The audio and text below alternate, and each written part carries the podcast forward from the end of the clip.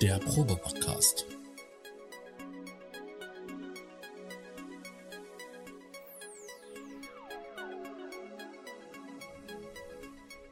Ein Podcast beim gemütlichen Talk im Proberaum.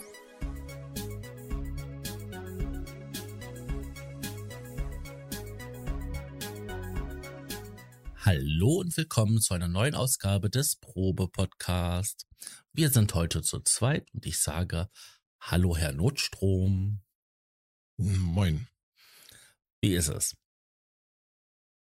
Ja, wie sagt man in Hamburg, ne, was los? Alles, was nicht angebunden ist, ne? Ja, pragmatisch. Ja, so wie immer. Ähm, wir haben ja bei den Vorbereitungen äh, uns sehr angestrengt und äh, du hast ein ganz äh, schönes Thema vorgeschlagen. Ja, das ist aber auch nur gewesen, weil du die Frage so mal im Raum geworfen hattest. Äh, genau, das war so meine ganz spontane Idee und dann haben wir, äh, äh, also ich glaube, du hast da sehr lange mit den Vorbereitungen verbracht. Ich habe da überhaupt keine Ahnung von. Äh, jetzt müssen wir nur noch sagen, welches Thema. Wie produzieren wie produziert Herr Raumwelle einen Podcast? Genau. Wie macht der Sascha, dass da so Wörter aus dem Lautsprecher rauskommen? Genau. Genau. So, und ich, ich habe davon ja auch keine Ahnung. Deswegen stelle ich jetzt einfach mal einen Haufen doer Fragen. Ja. So, wie, wie geht denn das so? Ähm, also du hast also auf jeden Fall, ne, also du hast ein Mikro, ist mhm. klar, ne? Und dann hast du vielleicht noch irgendwie so einen Computer und so und so. Und wie kriegst du jetzt dein, dein Sprechen. Äh, wie kommt das da jetzt rein äh, in den Computer und, und vor allem, wie kommt das jetzt in das Internet nachher? Ah, das, vielleicht fangen wir erstmal so mit dem praktischen Teil an, so mit dem Hardware-Teil und dann machen ja. wir dann nachher nochmal den, den Software-Teil. Also der Hardware-Teil ist halt ähm, ein vernünftiges Mikrofon. Das muss doch nicht teuer sein. Das, das fängt so bei 40, 50 Euro an. Natürlich nach oben gibt es keine Grenzen, aber sagen wir mal so roundabout so zwischen 50 und 100 Euro. Ein ähm, Interface mit einem ordentlichen ähm, Vorverstärker, also Mikrofonvorverstärker. Ja. Ja, das angeschlossen ist an Computer. Da gibt es ja auch verschiedene Sachen, ob das per USB ist, per Bluetooth. Muss das denn so ein Interface sein? Weil die sind ja auch nicht gerade günstig. Reicht da nicht, wenn man so ein USB-Mikrofon nimmt? Ja, aber dann nur eins, was auch einen Rückkanal hat, also ähm, Kopfhöreranschluss. Ah, okay. Weil ähm, ansonsten hast du ja Probleme, dass du dich nicht hören kannst, weil da kommen wir nämlich im Software-Teil zu, wo nämlich das Problem ist. Okay. Also ich fasse mal zusammen. Also Mikrofone also 50 bis 100 Euro sollte mhm. man schon ausgeben. Äh, und man braucht noch ein Audio-Interface, da können wir gleich nochmal drüber sprechen. Ähm, wenn man ein USB-Mikrofon nimmt, die es ja auch gibt für relativ ähm, günstig. Ja, die liegen auch so in der Preisklasse. Ja, ganz genau so. Und da braucht man keine, kein eigenes Audio-Interface, aber man muss darauf achten, dass da ein Rückkanal, sprich ein Kopfhöreranschluss an dem Mikrofon dran ist. Richtig? Genau. Und man muss noch bedenken, wenn ich dann in Zukunft mal mit, mit äh, zwei Leuten vor Ort aufnehmen möchte, habe ich bei USB natürlich immer das Problem, dass das bei Windows auf jeden Fall nicht funktioniert. Bei Linux und ähm, Apple ähm, gibt es halt so Bastellösungen, dass man mit verschiedenen USB-Geräten ähm, zusammenarbeiten kann, aber das ist nicht immer optimal.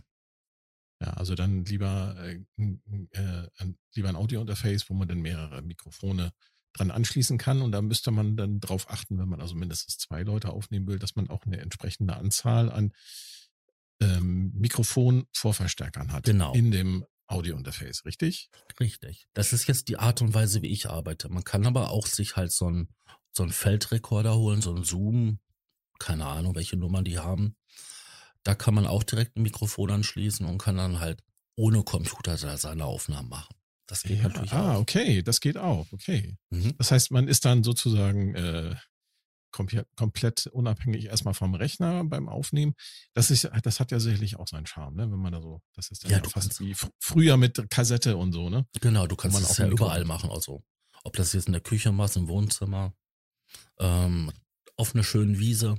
Ja, es ist, genau, wollte ich gerade sagen, das ist vor allem, wenn man unterwegs ist, glaube ich, ganz gut. Mhm. Ja, cool. Also das wäre. Das muss dann, Und, und, und diese, diese Zoom-Recorder, äh, ähm, die, äh, die, da kann man dann ja auch möglicherweise dann vielleicht sogar mehrere Mikrofone anschließen. Ja, genau. Die gibt, es, die gibt es ja in verschiedenen Größen. Also ich glaube, das größte Zoom-Gerät hat da auch irgendwie sechs Anschlüsse. Mhm. Ja. Okay. Und die sogar, ja, die sogar alle Phantomspeisung haben, das muss man auch noch dazu sagen. Okay, das heißt, man, man sollte sich ähm, vielleicht einmal Gedanken darüber machen, ähm, ähm, was für eine Art Podcast man machen möchte. Möchte man als Einzelperson einfach da über seine ähm, Themen reden oder möchte man sich Gäste einladen? Möchte man Interviews machen draußen auf der Straße? Das ähm, ist vielleicht das der allererste Schritt, aber das wäre eigentlich schon der Software-Teil, ne? der weiche Teil. Ja, das ist der Hardware-Teil. Genau, natürlich also der Hardware-Teil.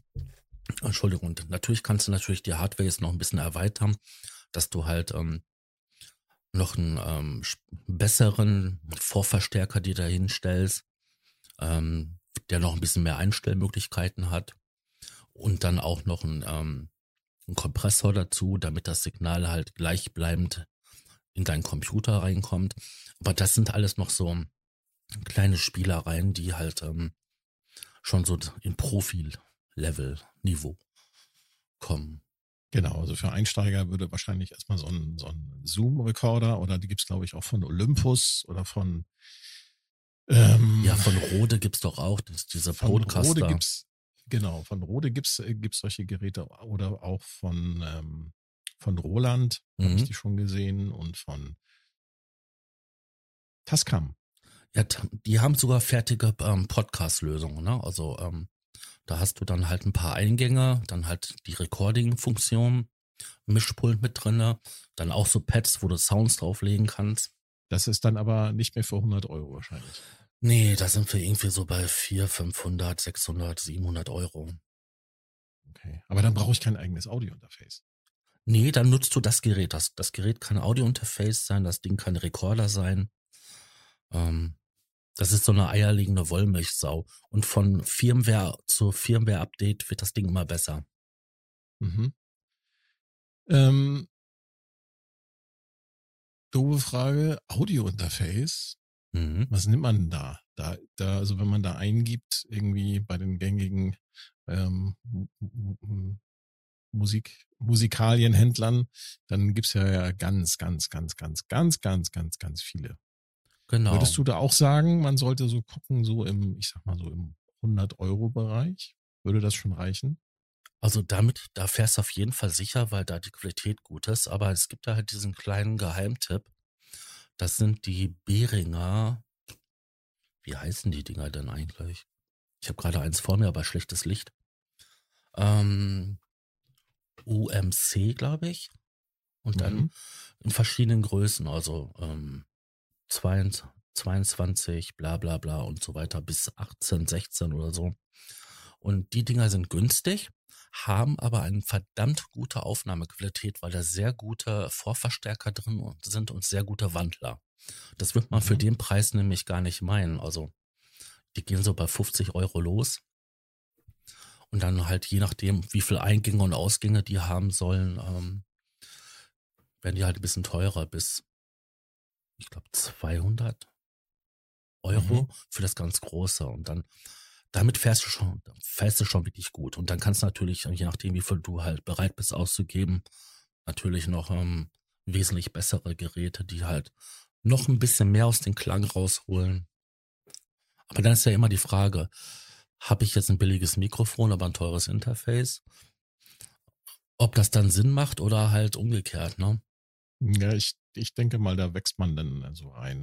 Mhm. Ich denke mal, ich glaube, wenn man da so mit, mal mit äh, 85, 100 Euro, wenn man da mal mit anfängt und holt sich da so ein, so ein äh, entsprechend in der gleichen Preisklasse auch ein Mikrofon, das ist schon mal ein sehr guter Einstieg. Da hat man ja auch schon eine ziemlich gute Klangqualität, glaube ich. Ja, genau.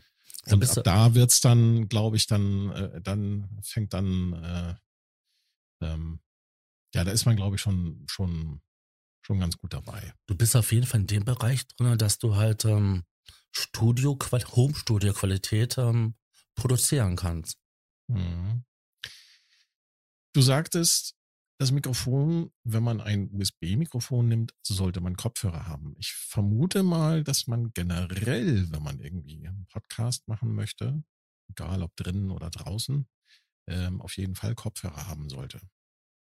Richtig? Äh, ja, ich meine, wenn ich jetzt alleine bin, kann ich ja mich vors Mikrofon setzen und da reden. Sobald ein Interviewpartner, ob der jetzt neben mir sitzt oder halt ähm, über eine Software dazugeholt wird, sind Kopfhörer zwingend vorgeschrieben, weil du du willst ja deinen Partner hören und ähm, mhm. damit nichts wieder ins Mikrofon kommt. Und da sind geschlossene Kopfhörer ähm, wirklich vom Vorteil. Welche würdest du da empfehlen? Gibt es da irgendwie ein ganz ähm, heißer Tipp? Reicht da so ein In-Ear-Kopfhörer oder würdest du eher sagen, so, okay, man gibt mal vielleicht so äh, nee, du kannst, 30, 40 Euro aus? Du kannst, du kannst In-Ear-Kopfhörer nehmen, wenn du da, wenn du da welche hast, die gut sind. Mhm. Also die, die gefallen. Du kannst aber auch ähm, von der Eigenmarke von ähm, von Tormann zum Beispiel, ich weiß es nicht, wie die heißen. Da gibt es auch sehr gute geschlossene, die auch einen guten Klang haben. Also fast mhm. vergleichbar wie die ähm, Bayer Dynamics.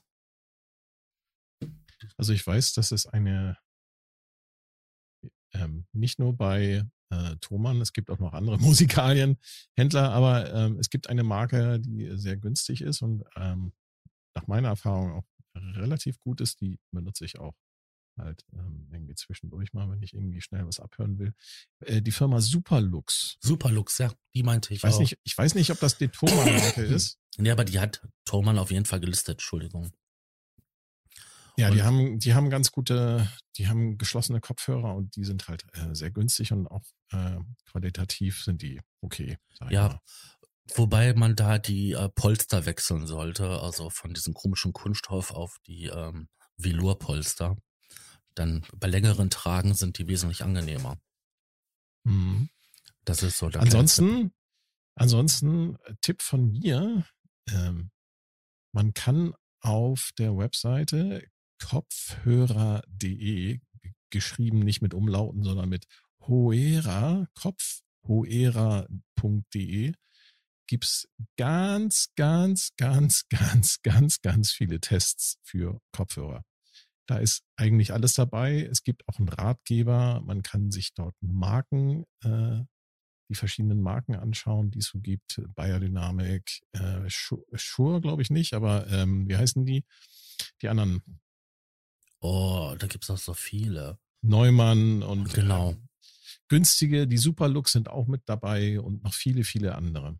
Und die haben da ganz viele Vergleichstests. Da kann man sich eigentlich immer das rausnehmen aussuchen, was man gerne haben möchte. So als Tipp von mir, wenn man da irgendwie einen Ratgeber sucht.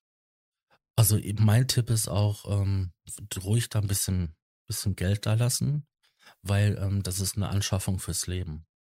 Also wenn du dir vernünftige Mikro Kopfhörer holst, die, ähm, die begleiten dich ein Leben lang. Also ich, also ich hatte für meine Superlux, äh, die ich vor fünf Jahren gekauft hatte für die Arbeit, ähm, habe ich tatsächlich äh, es tatsächlich noch äh, hinbekommen, da Ersatzpolster äh, zu kaufen.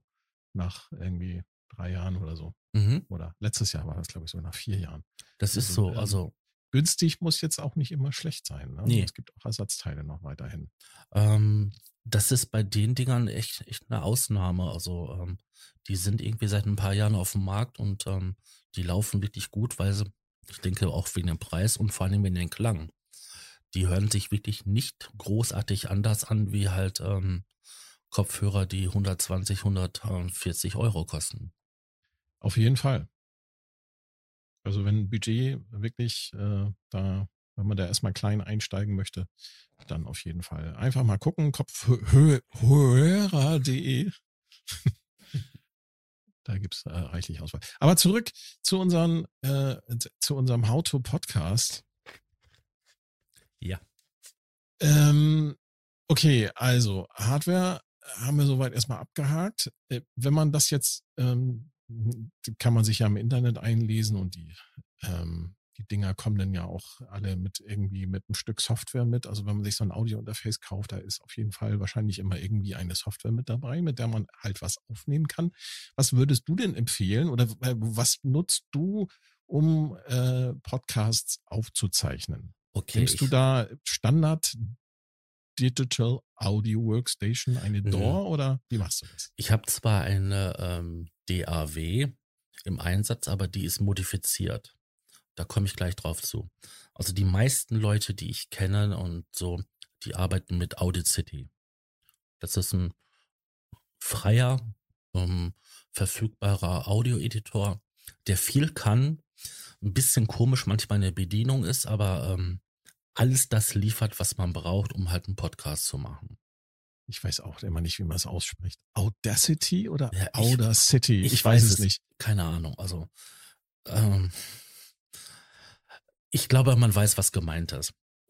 Es ist wirklich eine freie Software, ähm, kostenlos und ähm, gut zu bedienen, wenn man sich dran gewöhnt hat, weil manchmal da, da denkt man sich so, ey, das, das kann doch nicht sein, ne? Mhm. Ähm, und gibt's auch für alle Betriebssysteme. Es gibt's für Windows, ähm, Mac-Rechner und auch für Linux. Genau. Dann gibt es halt hier von, sagen wir mal, von ähm, Steinberg das äh, Wavelab in einer speziellen Podcast-Version. Das kostet natürlich ein paar Taler. Ich glaube, die 79 Euro oder so.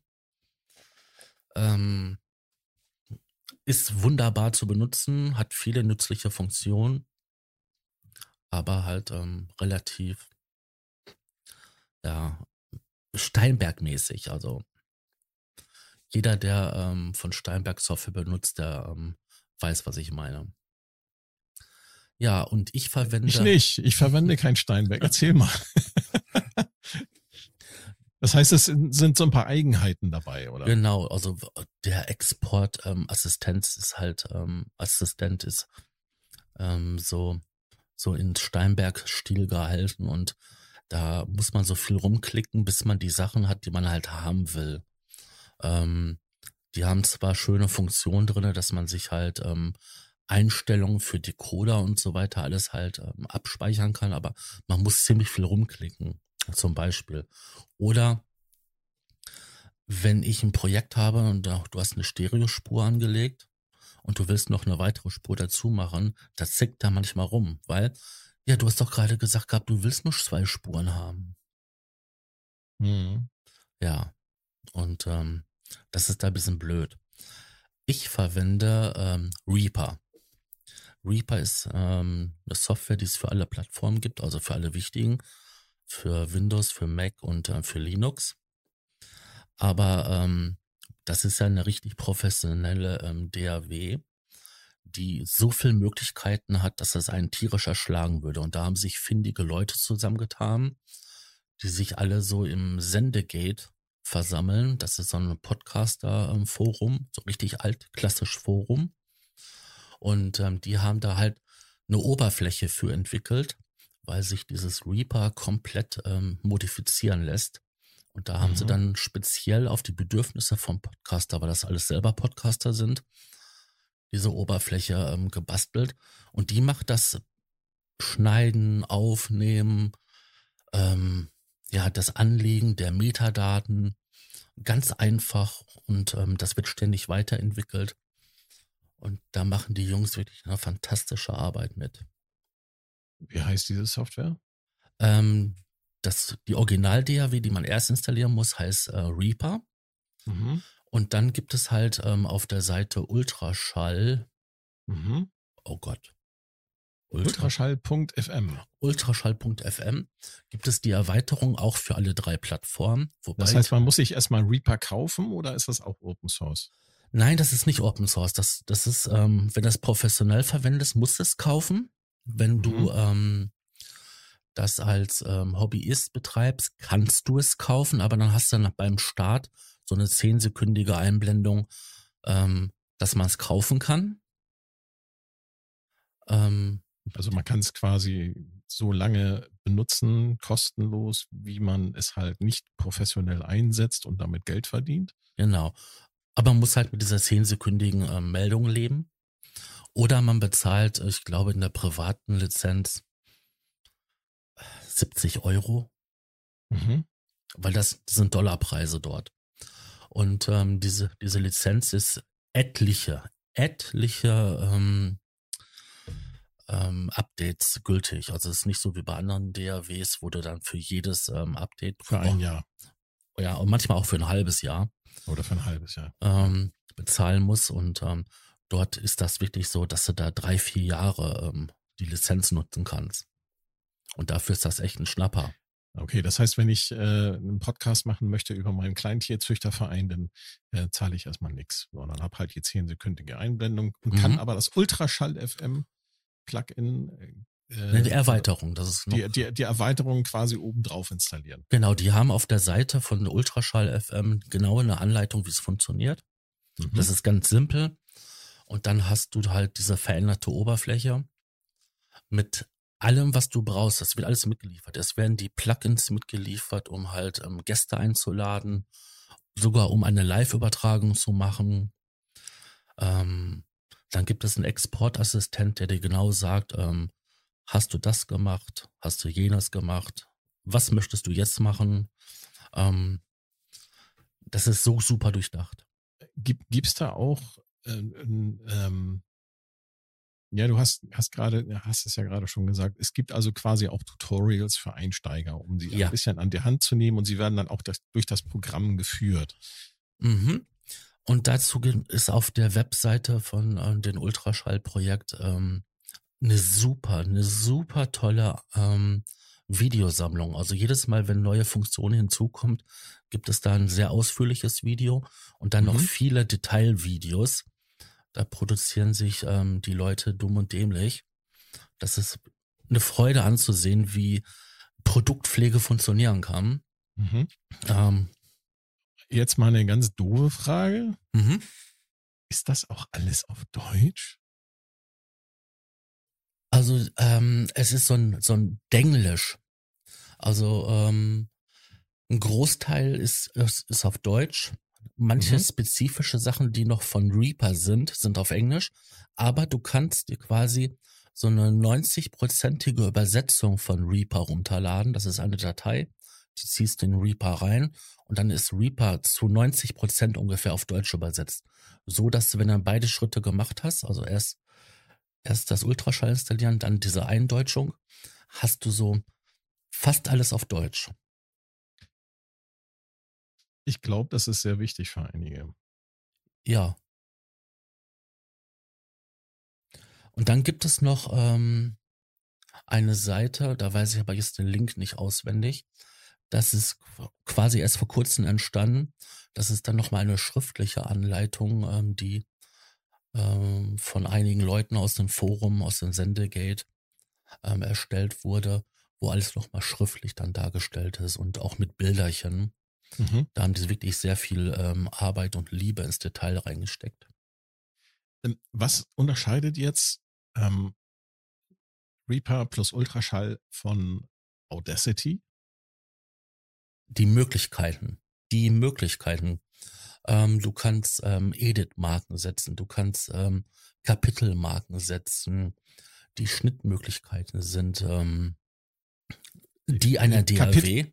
Entschuldigung, wenn ich dazwischen grätsche. Hm? Äh, Kapitelmarken heißt, dass dann quasi dann auch im Beschreibungstext zu dem Podcast du quasi dann die Sprunglinks hast, richtig? Ja, das kannst du auch machen, aber das Wichtigste ist, in der Datei selber sind quasi die Sprungmarken abgespeichert. Also wenn ich jetzt sage, wir haben jetzt den Audioteil fertig, jetzt gehen wir auf den Hardware-Teil, mache ich da eine Kapitelmarke und dann kann derjenige, der sich den anhört, immer wieder dahin hüpfen. Es ist in der Datei selber drinne. Mhm. Ich kann dort auch ähm, HTML-Links reinpacken, Mhm. also URLs und sogar Bilder. Ja, Wahnsinn. Ja.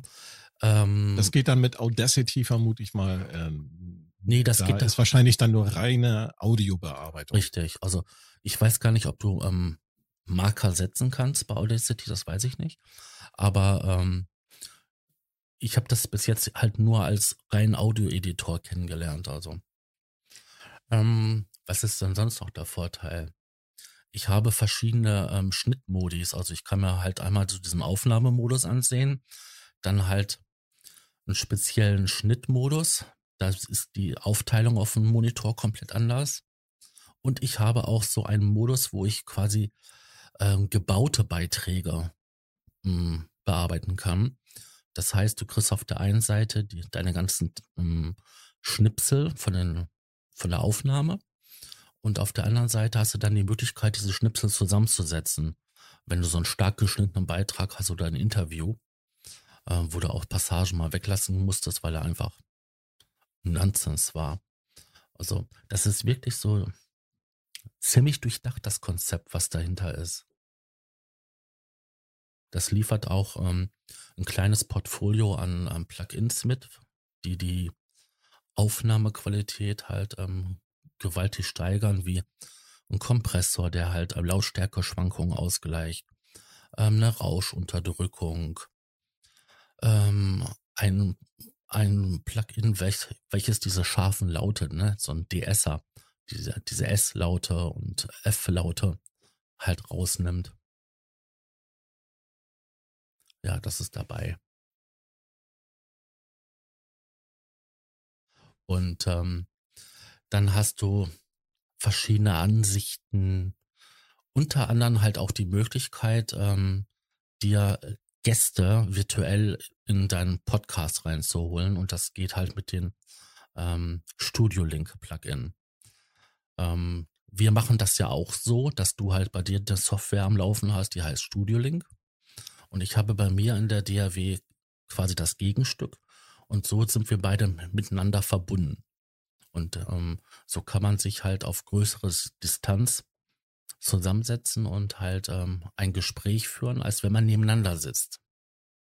Wobei man äh, jetzt sagen muss, das ist quasi so, als ob wir beide live im gleichen Raum sitzen. Ja. Es gibt ein gewisse, eine gewisse Latenz, die aber bei mir zum Beispiel gar nicht äh, wahrnehmbar auftritt. Mhm. Und ich glaube, für dich wirkt es auch so, als ob wir in Echtzeit miteinander sprechen.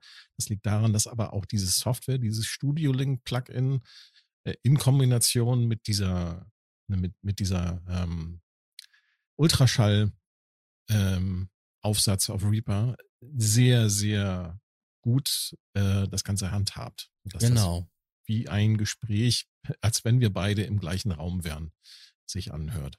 Ja, und da bietet sich das halt an. Also man kann ja auch ähm, die Standalone-Version von den Studio Link verwenden. Ähm, da macht jeder seine Aufnahme und ähm, dann hat man halt ähm, doppelte Sicherheit, weil das, was, was der eine sagt, wird bei sich aufgenommen und bei den Kollegen. Und das, was der Kollege sagt, wird bei sich aufgenommen und beim Kollegen. Und so ähm, hast du halt doppelte Sicherheit. Oder man benutzt das halt in Kombination mit ähm, Studio Link, äh, Ultraschall und hat ähm, die Funktionalität, dass das halt in der DAW drin ist. Ähm, da sparst du dir den Schritt, ähm, dass ich das halt in meinen Audio-Editor halt alles das, reinladen muss. Das ist das, was du jetzt machst. Ich mache jetzt die, die Super-Lösung, die Deluxe-Lösung mit ähm, ja, Studio Link okay. und Ultraschall. Äh, in Zahlen ausgedrückt, kostet die Studio Link äh, Standalone kostet nichts. Nein, aber das kostet, aber, das kostet nichts. Aber wenn du, sag ich mal, so einen Namen wie ich es haben möchte, ich habe ja einen festen Namen, dann zahlst du ähm, ein Euro. Du pro kannst, Monat. Pro Monat. Du kannst natürlich ein bisschen mehr Funktionalitäten dazu kaufen. Also jeder Name, der fest registriert wird, kostet einen Euro. Äh, du kannst auch ein ganzes Team registrieren. Dann kannst du, ähm, ich glaube, ab ein Euro kannst du Livestreams machen, dass du dann quasi in diesen ähm, Sendegate Umgebung halt, ähm, da gibt es auch spezielle Handy-Apps, dass du dann halt, äh, wenn du während der Aufnahme halt einen Livestream machen kannst. Kannst du das nochmal erklären? Sendegate, was ist das? Das ist ein Forum, ein ganz klassisches Forum, wo es nur um, um Podcasten geht. Also die Podcaster haben ein eigenes Forum. Mhm. Auf Deutsch, auf Englisch, auf international? Deutsch. Auf Deutsch. Großartig. Und ähm, Und das heißt Sendegate. Das heißt Sendegate. Lass mal gucken. Sendegate.de. Toll. Und ähm, das ist wirklich eine super Anlaufstelle, ja. Also perfekt. Aber aus diesem, aus diesem ähm, ja, Ökosystem dort sind halt das Studio Link entstanden, das ähm, Ultraschall entstanden und dann halt auch dieses Plugin, womit du halt auch Livestreams machen kannst, wo es, wo du dann halt an deine Hörer während der Aufnahme dran teilnehmen lassen kannst. Also da fehlt denn ja eigentlich nur noch das Plugin, um äh, das Ganze äh, über äh, Ultrakurzwelle ja. als Piratensender nach draußen zu senden. Genau. Halleluja. Ja. Großartig. Super. Okay. Dann sind wir schon beim Software-Teil angekommen, ne? Äh, den haben wir ja quasi jetzt so einmal so äh, hinter uns gelassen und jetzt kommen wir nochmal zu dem Soft-Software-Teil, also zu dem, zu dem weichen Teil. Ja, ich habe vorhin schon mal kurz angeschnitten wenn ich so einen Podcast machen will, äh, muss ich mir natürlich auch Gedanken machen, über was ich reden möchte. Und ich kann ja. mir vorstellen, dass es da mittlerweile äh, ja ganz viel an Angeboten gibt, ähm, wo Leute über Themen, über alle möglichen Themen, Kleintierzüchterverein, äh, Hunde, Katzen, Mäuse. Das ist wie äh, auf YouTube. Synthesizer. mhm. Das ist äh, wie auf YouTube. Also da gibt es kein, The kein Thema, was es da wohl nicht gibt. Ist, ist Sendegate quasi das YouTube für Podcaster? Oder wie, wie kommt nee. man an die ganzen Podcasts ran? Damit wären ah. wir ja dann jetzt beim Ko Konsumententeil. Also wie kann ich, das, das wäre jetzt der Veröffentlichungsteil. Wie kriege ich also. meinen mein supergeilen Kleintierzüchter-Podcast an den, an die Frau und an den Mann? Das Zauberwort heißt RSS-Feed. Äh, okay. Das ist ein Asbach-uralter Standard, der ähm, eigentlich mehrmals schon totgesagt war, aber trotzdem ähm, immer noch am Leben ist und ständig erweitert wird. Das ist quasi ähm, eine Informationsansammlung, die eine Seite generiert. Den kann man auch händisch schreiben, möchte ich nur nicht ähm, wo quasi drin steht, wo ist etwas, was ist etwas und ähm, wie, wie möchte etwas konsumiert werden. Ja, und ähm, meistenteils steht da ja drinne, das ist eine Bilddatei, das ist eine Audiodatei, das ist eine Videodatei oder das ist ein Text. Dann wird beschrieben, was ist da drinne und ähm, womit soll man, dass sich das ansehen, anhören, angucken, keine Ahnung. Ja, und dann stehen da halt, wenn da nur eine Folge drin ist oder ein Bild, nur ein Datensatz drin oder halt bei 100, 100 Datensätze. Aber wenn ich das Prinzip richtig verstanden habe von dem RSS-Feed, dann muss das aber auch der Konsument erstmal abonnieren. Und genau. er muss doch erstmal wissen, dass es dein Podcast Ja, gibt. genau. Das ist nämlich die Krux an der Sache. Du musst ja erstmal diesen Feed bereitstellen. Da gibt es halt verschiedene Möglichkeiten. Entweder ein Dienstleister, wo ich halt ein bisschen Geld bezahle, oder es gibt auch kostenlose, oder ich mache das selber. Da gibt es halt ähm, verschiedene Ansätze, um das selber zu machen. Und diesen Feed, den muss ich natürlich irgendwie verteilen. Und da kommen wir jetzt ähm, zum großen Apple, zum großen Spotify und so weiter. Weil ah, das heißt, ich gehe auf meinen iTunes, ach nee, das gibt's ja nicht mehr. Das heißt jetzt Apple Music. Ich gehe auf meinen Apple Music und kann da diese RSS-Feeds abonnieren. Ja, genau. Werden die dann ich muss die von mir der der Produzent, der Macher, muss den ja erstmal einreichen. Also muss er sich ein Konto erstellen und so weiter und so fort. Der muss, muss das, bei Apple eingereicht werden? Der muss bei Apple eingereicht werden, bei allen anderen Plattformen auch. Die haben alle dafür eine Seite oder halt eine E-Mail-Adresse. Im schlimmsten Fall. Aber meistens haben die irgendwie eine Seite, ein Portal, wo du halt dein ähm, RSS-Feed, dein Podcast halt eingibst mit ein paar Beschreibungen, musst noch anklicken, welche, welche, ähm, aus welcher Kategorie der ist, aus welchem Land, welche Sprache meistenteils.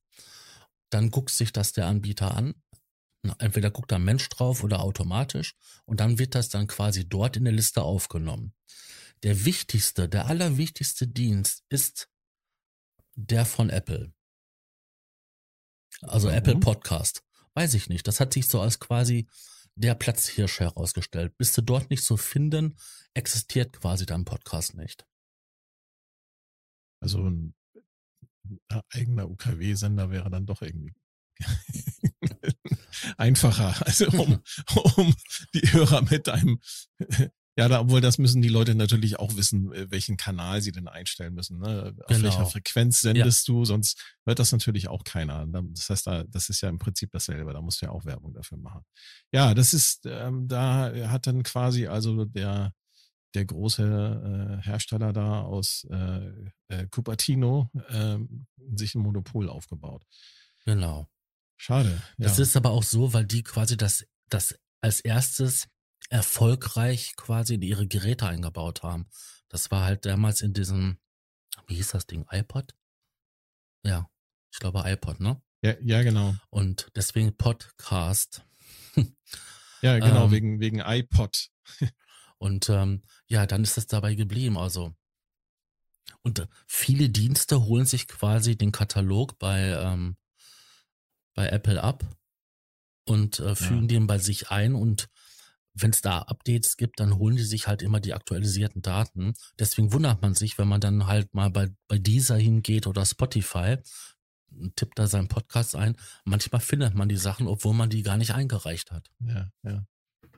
Da muss man die claimen, also sagen, ja. ich bin der Besitzer und dann wird das über die E-Mail-Adresse, die im Podcast in der Datei hinterlegt ist, geprüft. Musst du das für jede, für jeden Podcast machen, den du Ich muss das für jeden Podcast machen, den ich erstelle. Da gibt es keine Abo-Funktion, wo du sagst so, hey, ich bin hier Lautfunk, äh, nee. ich habe hier so ein, so ein Nein. Äh, also bei, bei Spotify gibt es natürlich halt so, eine, so ein Portal zum Beispiel. Da trage ich nur den RSS-Feed ein. Dann schickt mir Spotify eine E-Mail-Adresse auf die, die im RSS-Feed angegeben ist.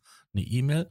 Dann sage ich, ja, ich bin das und dann wird er aufgenommen bei Spotify. Okay, das heißt, einfach mal so eben schnell einen Podcast veröffentlichen. Ja, kann man machen. Mhm. Äh, man kann sich auch einen Telegram-Kanal erstellen und kann die Sachen dort äh, quasi online stellen, aber das heißt noch nicht, dass das jemand hört. Man muss auch Werbung dafür machen. Genau. Und damit es wirklich von Leuten auch gehört wird, muss man sich dann tatsächlich äh, bei den diversen Diensten mittels RSS-Feed genau. eine Technologie, ein Protokoll bedienen und den Podcast dort sozusagen, äh, wie war das? Claimen? Ja. Nee. Ja, an, einreichen und halt ähm, einreichen und claimen, dass halt die Besitzansprüche darauf ähm, genau geltend machen. Das klingt wahnsinnig kompliziert. Ja. Da gibt's doch bestimmt auf StudioGate auch eine Anleitung dafür, oder? Auf Sendegate, ja, also wenn man da ähm, so. Was habe ich gesagt? StudioGate, Studio, das hm. war falsch. Habe ich verwechselt. Äh, Studio Link und StudioGate, Sendegate. Auf Sendegate ähm, gibt's eine Anleitung, oder? Garantiert. Also dass diese Fragen tauchen ja immer wieder mal auf in so einem Forum. Da muss man einfach nur gucken, ähm, Link einreichen, ähm, Apple Podcast, dann kriegt man die Suchergebnisse dazu. Tonnenweise.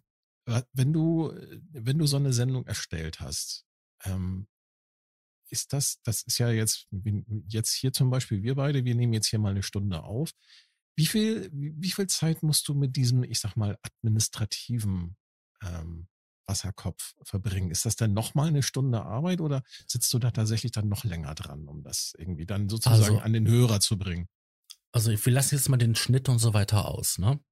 Also das ja, das ist ja auch nochmal, aber das können, da können wir mhm. gleich mal drüber sprechen. Das lasse ich jetzt mal aus. Also dann, wenn ich die Sendung alles fertig habe und dann auch in verschiedenen Formate habe, weil nur MP3 ähm, reicht, aber du willst das ja auch datensparend anbieten, dann hast du natürlich auch noch irgendwie hier so ähm, MA4 oder so oder M4A, irgendwie sowas, ne? So, so ein Codec, mhm. ähm, der, der bei gleicher Qualität nur die Hälfte am Speicherplatz belegt.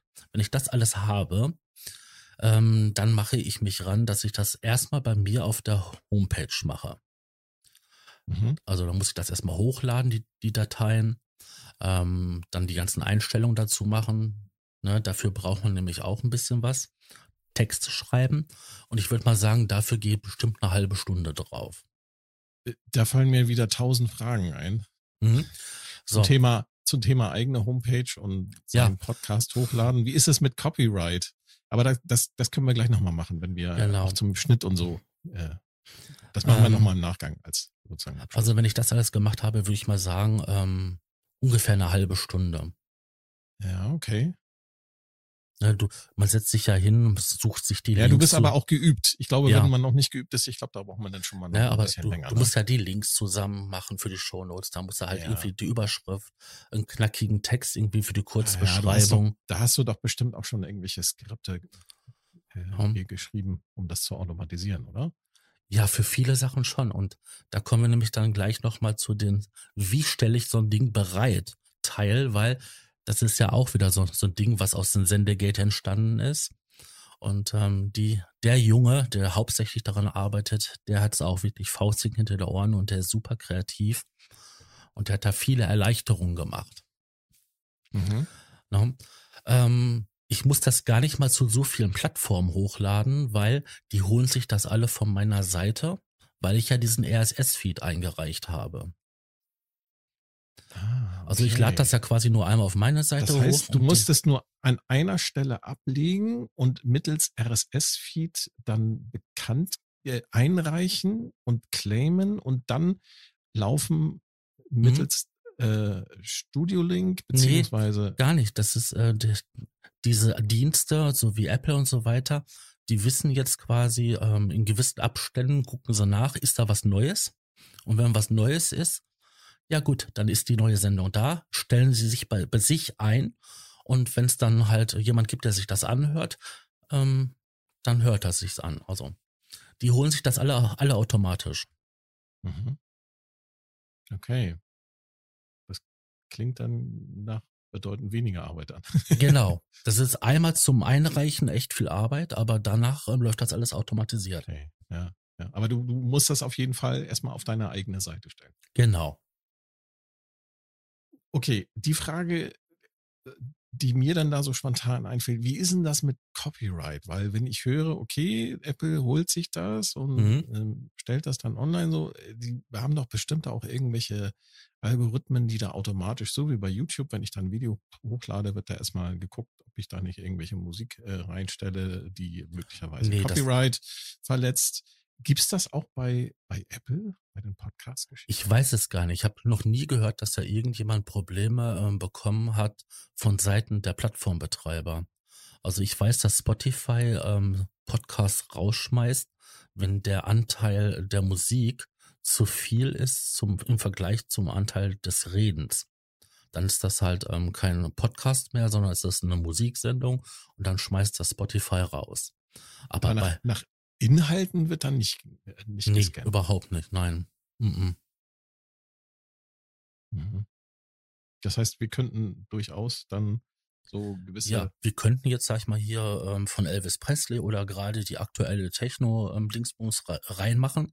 Das Problem ist nur, sollte dann irgendjemand mal ähm, das gehört haben, dann könnten wir belangt werden, beziehungsweise der Seitenbetreiber, Ah, okay. weil dann sich die ja, GEMA meldet und sagt, hallo? Ja. ja, genau. Hier, ich hätte gern mal äh, 500 Euro von euch oder ja, so. genau, da gibt es spezielle Weil er drei Sekunden von diesem einen Song gespielt hat. Da gibt es spezielle Lizenzen, die die äh, GEMA als besonders attraktiv anbietet am Preis, die aber nicht praktikabel sind, weil die Regeln dazu sind unmöglich und ähm, die Kosten sind aber auch nicht zu verachten. Also selbst wenn du ein Intro hast, was jetzt irgendwie zusammengeschnippelt ist aus irgendwelchen Popsongs, ähm, das ist so teuer, Mhm.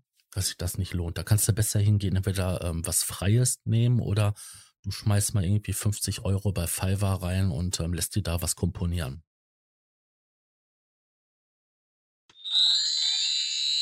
So, ich glaube, wir sollten jetzt mal unsere Rubrik machen. Die Sündhuldigung. Sündhuldigungs als Zwischenstück.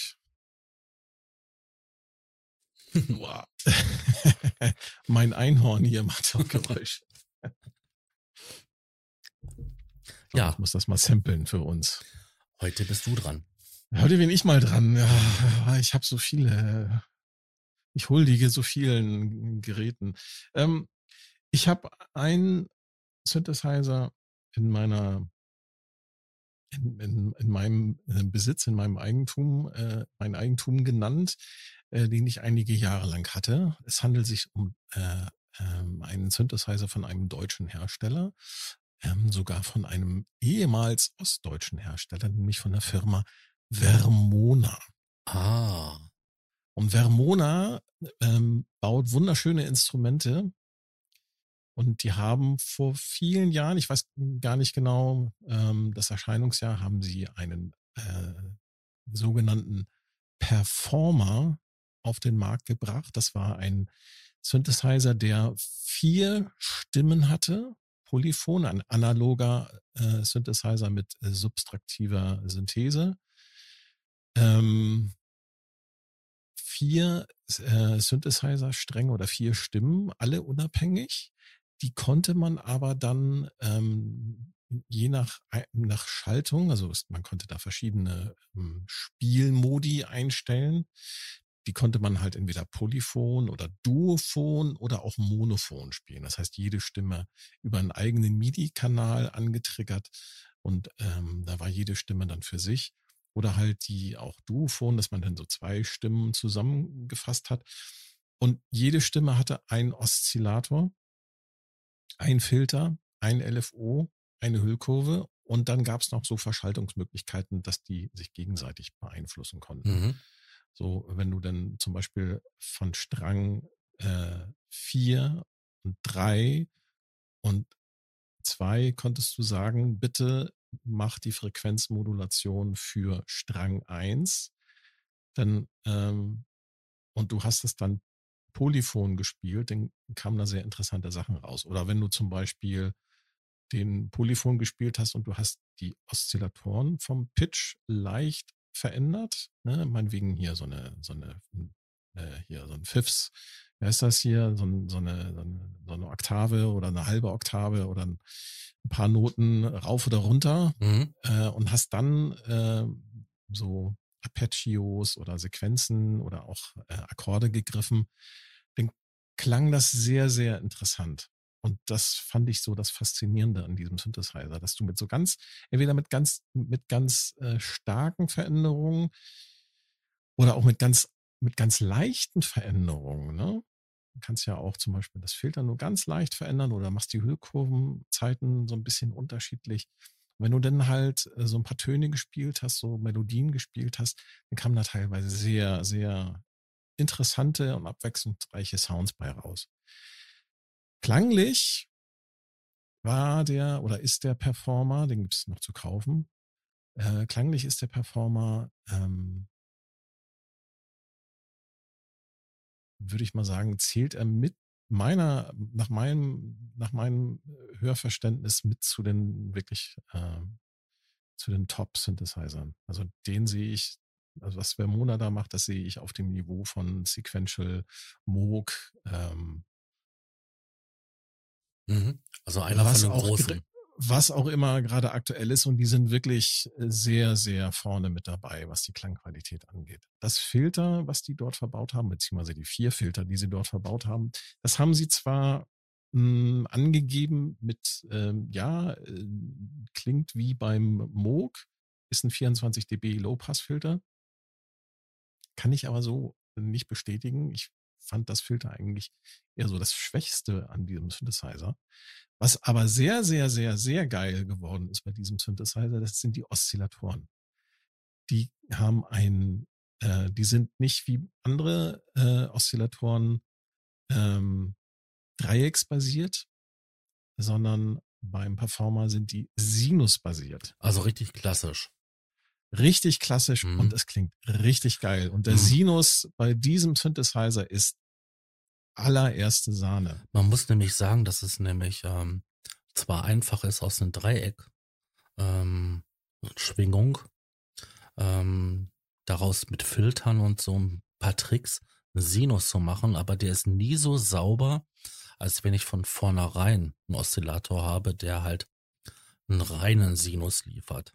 Und das ja, ist, macht genau. sich klanglich nämlich deswegen bemerkbar, weil wenn der Sinus nicht ganz sauber ist, entstehen viel mehr Obertonanteile. Das hat sowas mit Physik zu tun und Frequenzverdopplung.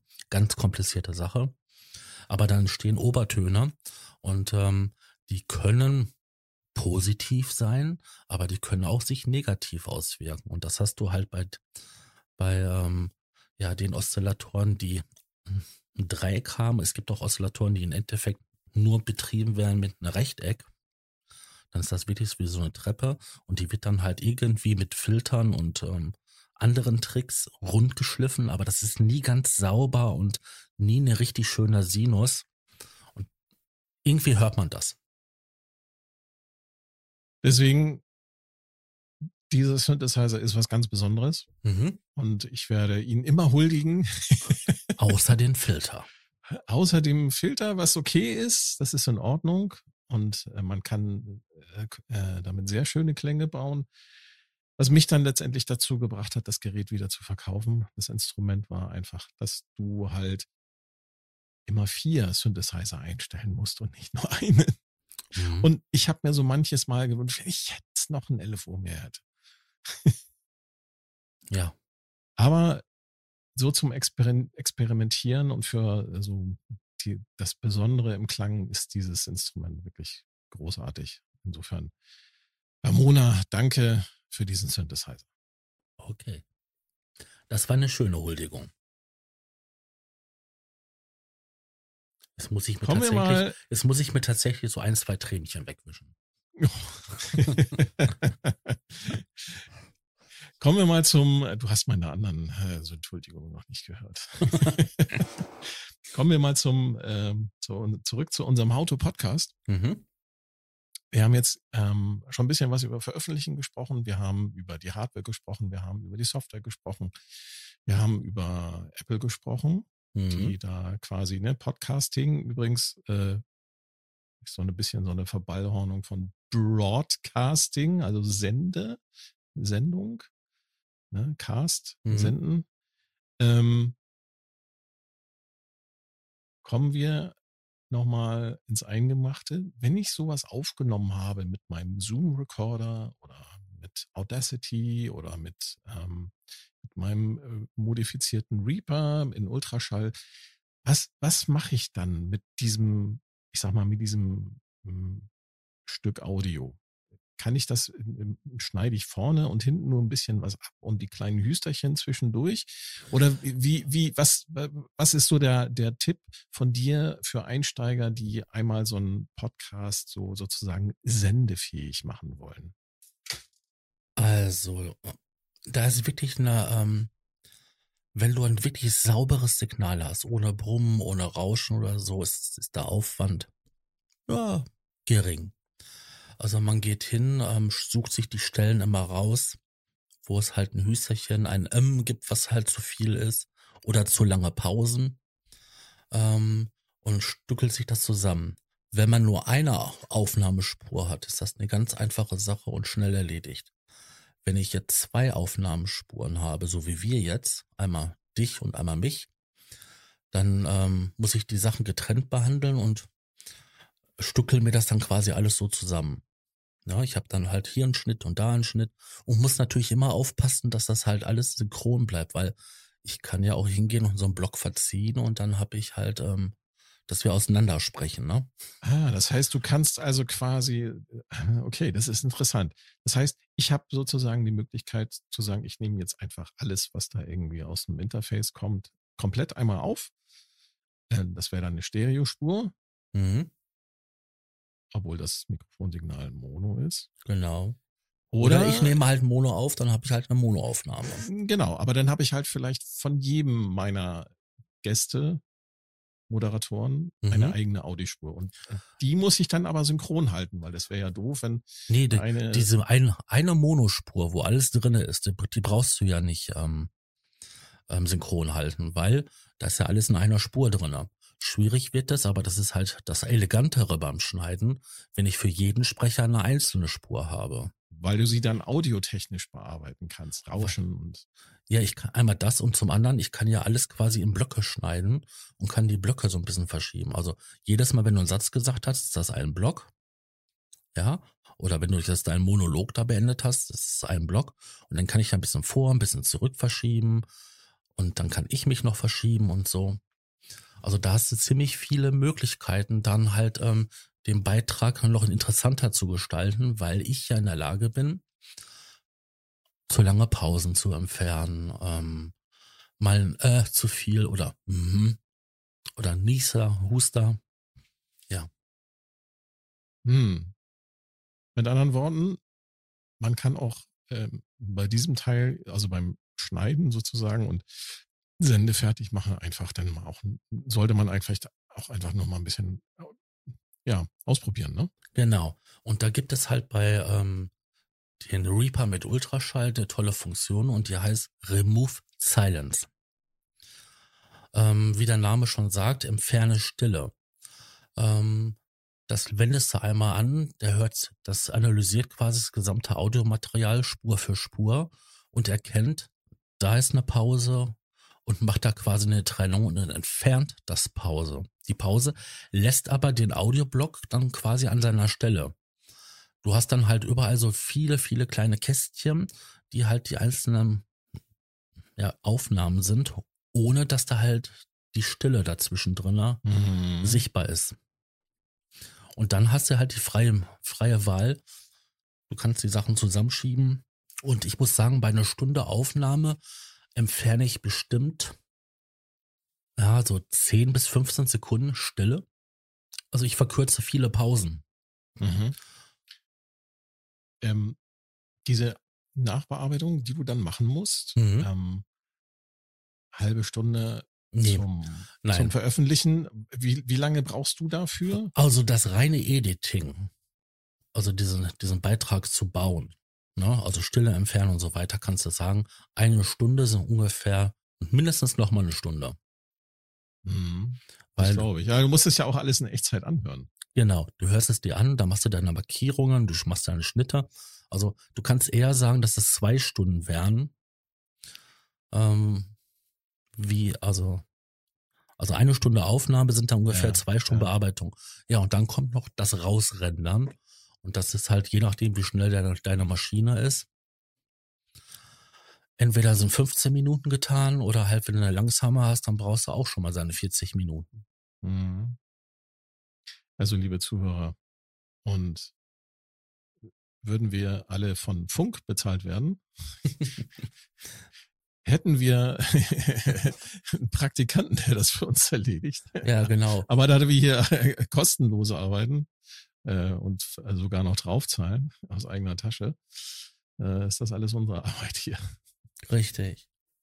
Und deswegen, lieber Sascha, vielen, vielen Dank für deine Mühe, die du dir mit jeder Sendung machst. Ach, man nochmal betonen. Das mache ich gerne. Das, das ist nicht gerne. selbstverständlich. Da nee. bin ich dir sehr dankbar dafür, dass du diesen Teil übernimmst. Ich bin da auch mittlerweile echt geübt drin. Aber wir kommen ja noch zum wichtigsten Teil. Wie macht man, dass es gut klingt? Oh, ich dachte, wir sind schon fertig. Ich dachte, es klingt automatisch gut. Nee. Muss man da auch noch drauf achten? Ja, natürlich. Also ich verwende als erstes immer so ein, so Denoiser, der halt ähm, das Rauschen entfernt. Es ist immer ein bisschen Rauschen da. Und dann halt so wie jetzt im Sommer, wo es so verdammt heiß war, dann läuft auch irgendwo mal ein Lüfter oder so. Und diese Geräusche werden damit wirklich gut rausgefiltert. Und das ist von Waves der NS1. Mhm. Dann habe ich von Isotopes ähm, ein Plugin. Also da habe ich drei Stück eigentlich, aber da verwende ich immer nur bestimmte Teile von. Also ich habe von äh, Isotopes das RX, diese Audiorestauration. Ähm, davon verwende ich den ähm, die Breath, der Atemgeräusche entfernt.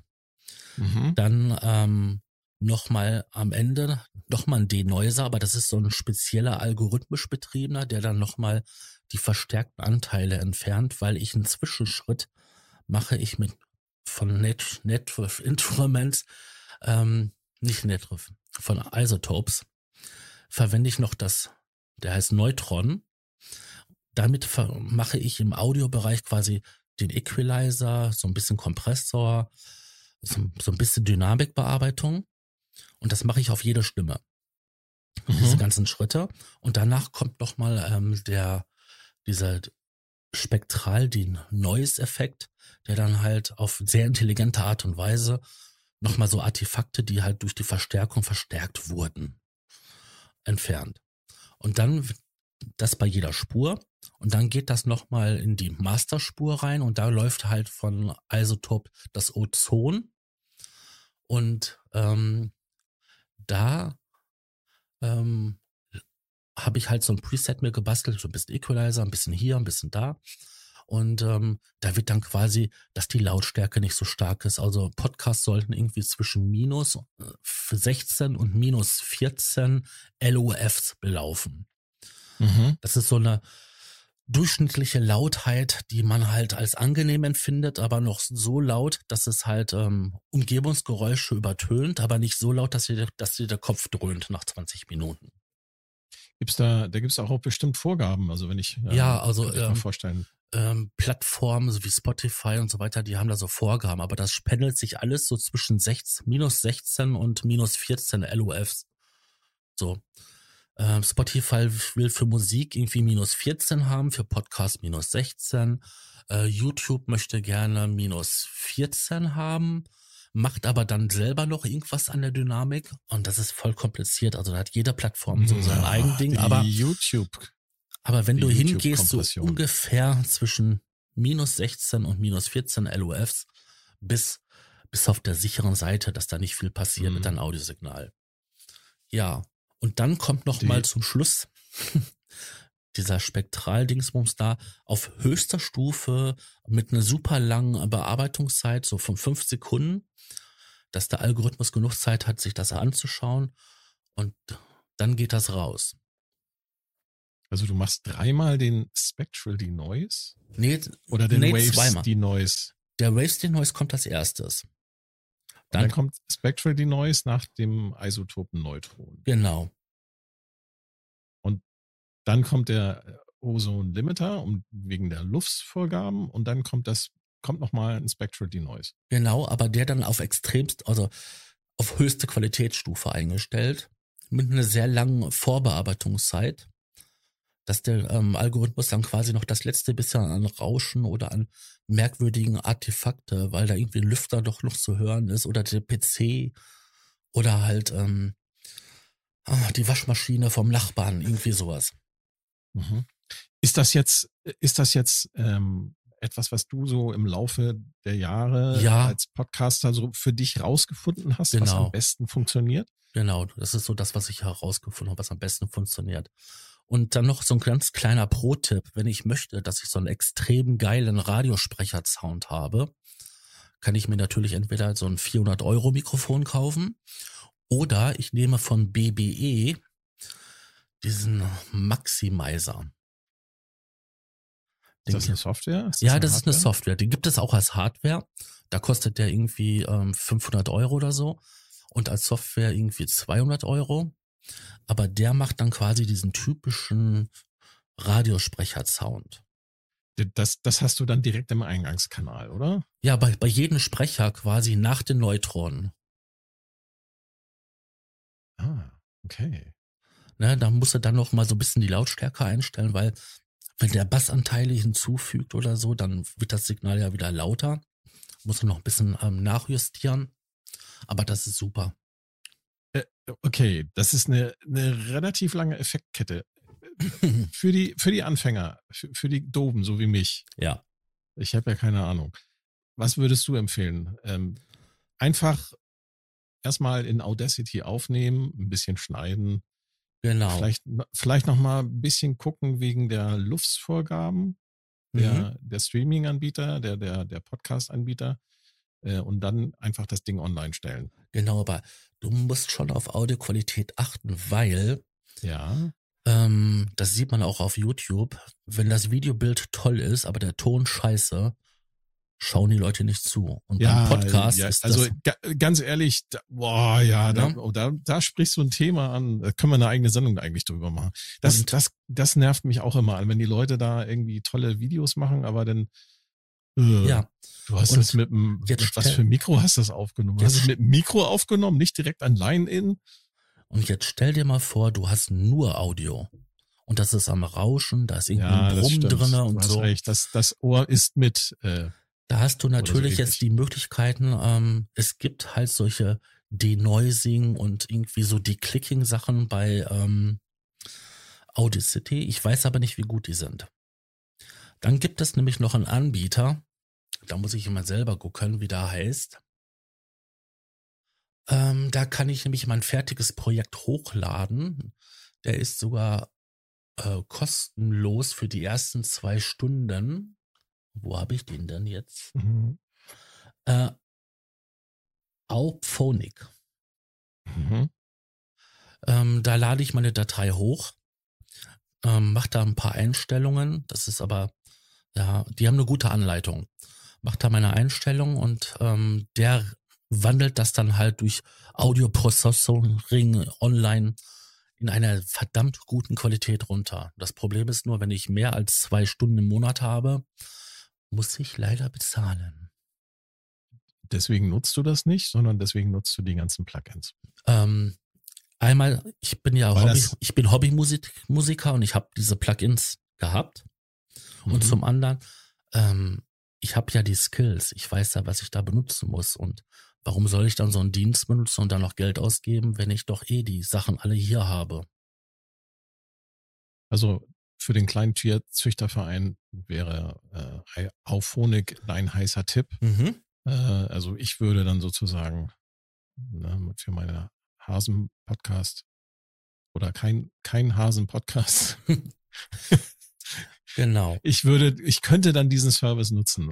Äh, Ja, und jetzt ja, das, das mit dem Argument, dass das gut klingen soll, das kann ich, ähm, kann ich sehr gut, sehr gut nachvollziehen. Und jetzt kommen wir zum letzten Schritt. Wie mache ich überhaupt, dass das Ding im Internet verfügbar ist? Also wir haben ja vorhin Mhm. gehört, ich brauche diesen RSS-Feed. Ja, Wie genau. generiere ich ihn?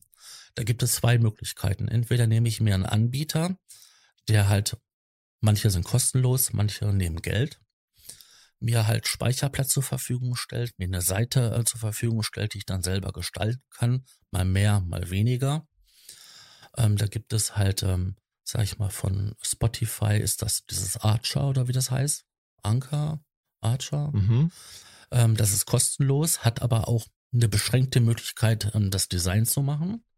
Mhm. Dann gibt es ja noch, ähm, oh Gott, wie heißen die Jungs? Meinst du fetchrss.com? Nee, mm, mm. Äh, wie heißen die Jungs? Weil die, die, die generieren RSS-Feed ja, von, de, das kann, von allem. ja, das, das kann man da ja da machen. Hm? Webpage, YouTube, Ebay. Wahnsinn. Ähm, au, lululul, freundlich sind die da. Muss man gucken.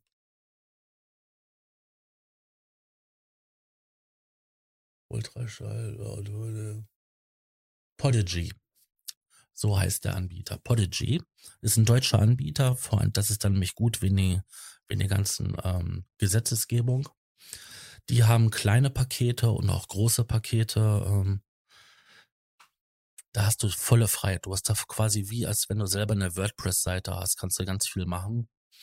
Und ähm, das wäre auch so ein Tipp von mir. Wenn es kostenlos sein sollte, dann halt ähm, entweder bei podcaster.de oder halt bei äh, Spotify, dieses Archer-Dingsbums, Mhm. ähm, hochladen.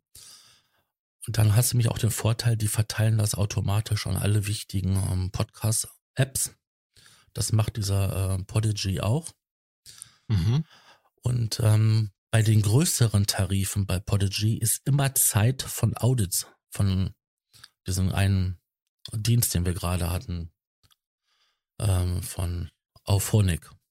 Mhm. Ist da halt ren- Rechenzeit mit dabei. Also ich lade meine Datei dort hoch und dann schicken die die nochmal bei denen vorbei zum Bearbeiten und dann kriegst du ein super Ergebnis zurück. Also das ist ganz toll. Und vor allen Dingen beide Unternehmen sitzen in Deutschland und dann bist du auch rechtlich ähm, schon mal abgesichert wegen Datenschutzgrundverordnung und hast du nicht gehört. Ach ja, Aber- das wäre. Das ist dieser Teil, wenn du das jemand machen lässt und du dafür bezahlst. Du kannst das natürlich auch selber machen und dann Mhm. wird's kompliziert. Weil du brauchst eine WordPress-Seite und du musst dort das äh, Podlove-Plugin installieren. Und da, das stellt dir alles bereit, was du brauchst, um diese Episoden auf deiner WordPress-Seite bereitzustellen. Mhm. Und dann, die generiert auch den RSS-Feed. Aber das ist ein riesen komplexes Thema, das Ding richtig einzustellen.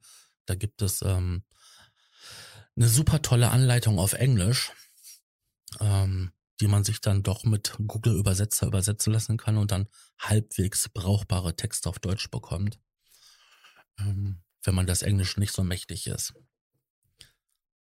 Jetzt meine letzte Frage. Mhm.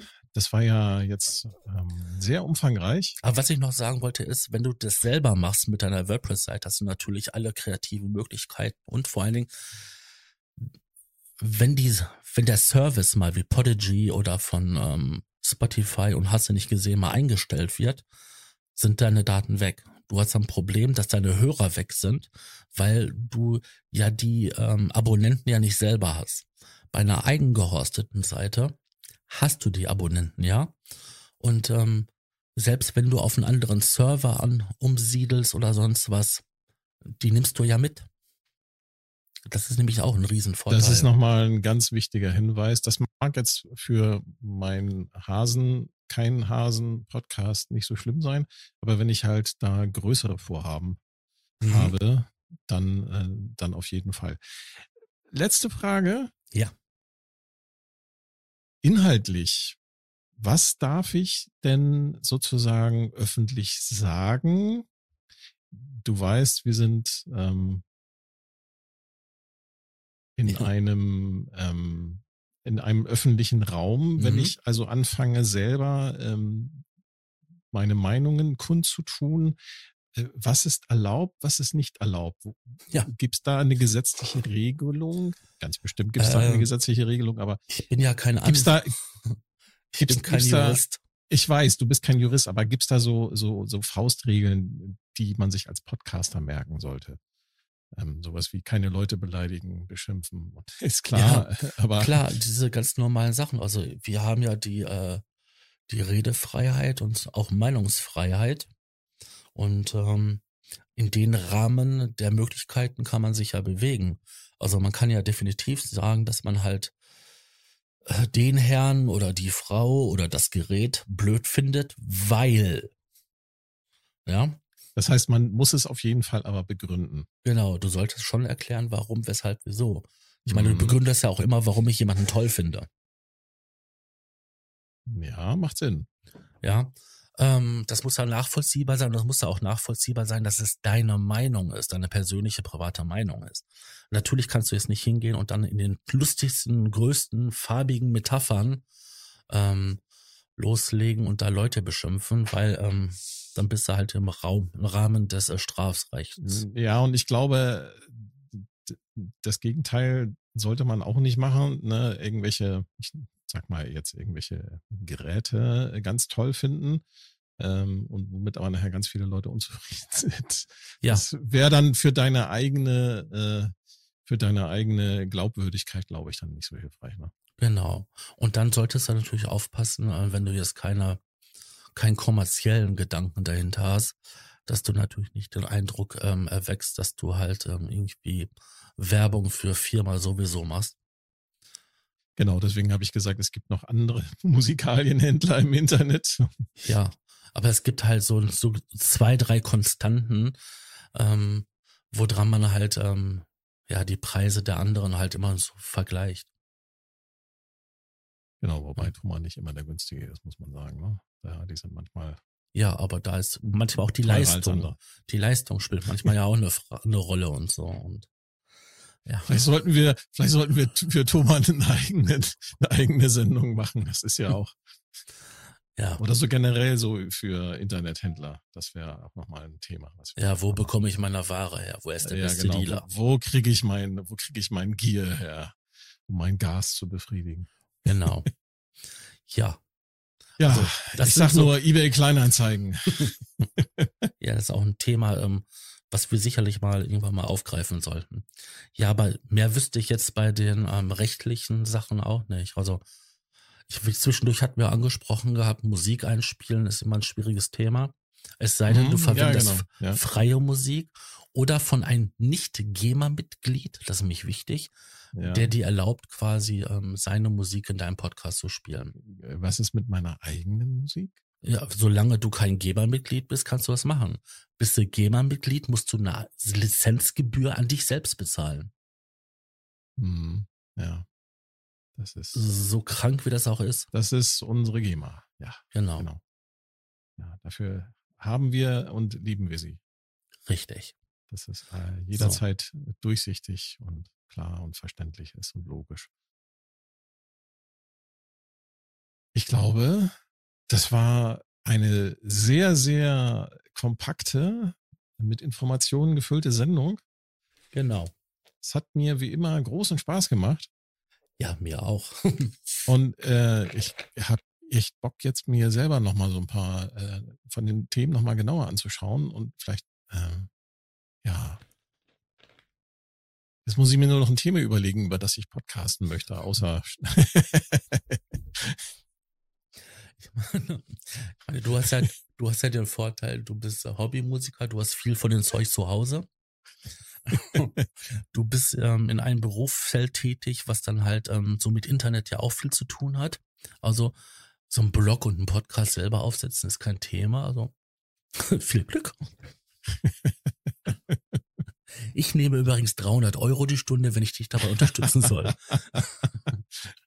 Hey, das ist ja günstig. Da komme ich drauf zurück. Und schaltet auch nächstes Mal wieder ein, wenn es heißt. Probe-Podcast. Der angenehme Studio-Talk aus dem Proberaum. Tschüss. Tschüss. Der Probe-Podcast.